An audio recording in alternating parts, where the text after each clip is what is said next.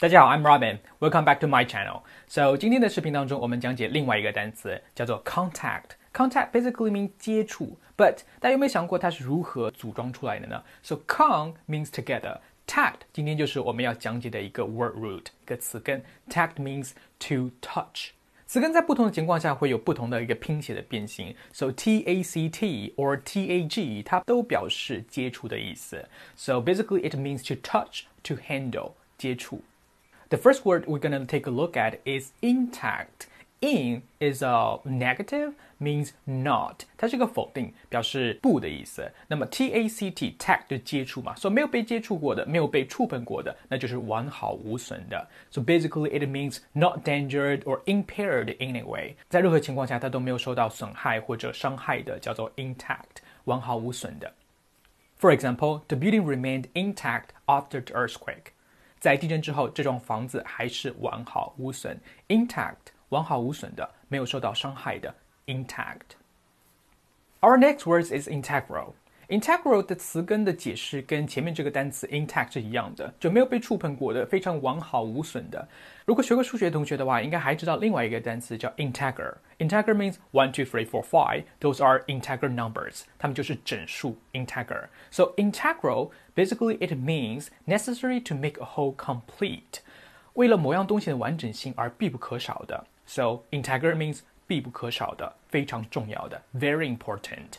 与之相关的还有它的一个名词，有的时候也非常难以去翻译成中文的意思，但是它也是一个非常重要的单词，叫 integrity。integrity 可以指一个人的 integrity，或一样东西的 integrity。比如说，我们说一个东西的 integrity 的时候呢，就是 the state of being whole and undivided，这种没有被分割过的完整状态叫 integrity。比如说，territorial integrity 就是领土的完整性，territorial integrity。那么我们说一个人的 integrity 的时候，到底什么意思呢？如果我们说一个人的 integrity，basically it means the quality of being honest and having strong moral principle。它非常具有道德感，并且非常的诚实，叫 integrity。比如说一个正直的人，你可以把它翻成 a man of integrity，一个正直的人。So 再来强调一下，integral means 非常重要的，必不可少的。integer 整数，integrity。可以说一件东西的完整性，或者说一个人非常正直，具有道德感。Number three, tangent. Tangent，如果大家上过高中，应该都非常熟悉这个单词，对不对？Tangent，在我们学三角函数的时候，一直会出现这个 tangent, cotangent，right？所以 tangent 到底什么意思呢？那就是正切嘛。所以正切，大家回忆一下，这个正切的概念是什么东西？如果一个圆的一个正切的一个切线的话，对吧？那么就是有一个焦点的地方叫做 tangent。right？比如说，the line is tangent to the circle means 这个线和这个圆是相交的，so tangent 正切。所以可见这个单词也是跟接触有关，tangent 一个圆跟一个点相切嘛，它是有接触的，对吧？So tangent means like 正切。那么从这个单词，我们还可以引申出下面的两个单词。Number four, tangible. Tangible means 可被触摸到的，perceptible by touch, real, not imaginary. 呃，可被触碰到的东西，那就是非常真实的，并且非常实在的，所以我们可以把它翻成可触摸的或实在的、真实的，叫 tangible。比如说，What people are asking is not promises but tangible benefits。人们需要的不是承诺，而是实实在在的好处。tangible 可触摸的、实在的，tangible。另外一个单词，number five，tangential。tangential means hardly touching a matter Quite irrelevant，没有接触到一个问题的实质，有点不相关的叫 tangential。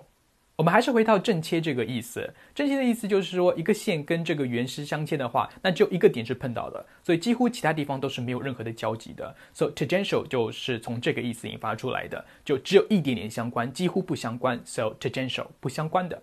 比如说，In order to make the paper more focused, the tangential materials should be deleted. 为了使这个文章的中心更加的集中，一些不相关的材料应该被删除。Tangential 不相关的。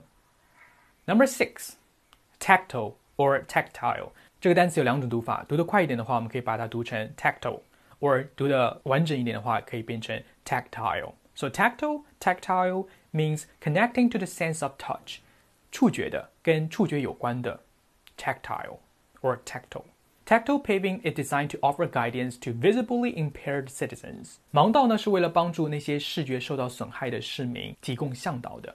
So tactile paving here 这里的意思就是那些盲道，铺在路上的诉诸于触觉的那种地砖。所以因为它是凹凹凸凸的嘛，所以叫 tactile paving。Tactile or tactile 触觉的。Number seven, contaminate. C O N com means together. Contaminate just means tag or tact 去触摸，所以大家摸了很多遍，或一起来触摸，这些东西会变得非常的脏。So contaminate just means 污染 pollute。For example, the water is contaminated by factory waste. 这条河流被工厂污水所污染了。Our last words is attainable. A T 我们在上个视频里面也讲过，a 加任何一个辅音，任何一个 consonants，它就是表示一个 to 作为一个动作的开端。Ten 这里就是 touch 的意思，so attainable 就可以够得到的，可以触碰得到的，或者可以把它翻成可得到的。Here's an example: Don't be too ambitious. Get started by setting an attainable goal. 不要太雄心勃勃，一开始可以设立一个可以够得到的目标，比如说先赚个一亿啊之类的。So much for today's video. 大家可以看一下屏幕的右上角，这些单词都还记得吗？如果忘记了的话，可以回过视频再去看一遍哦。Let's review what we learned together. Number one, intact，完好无损的。Number two, integral，必不可少的。Number three, tangent，正切。Number four, tangible，可触摸的。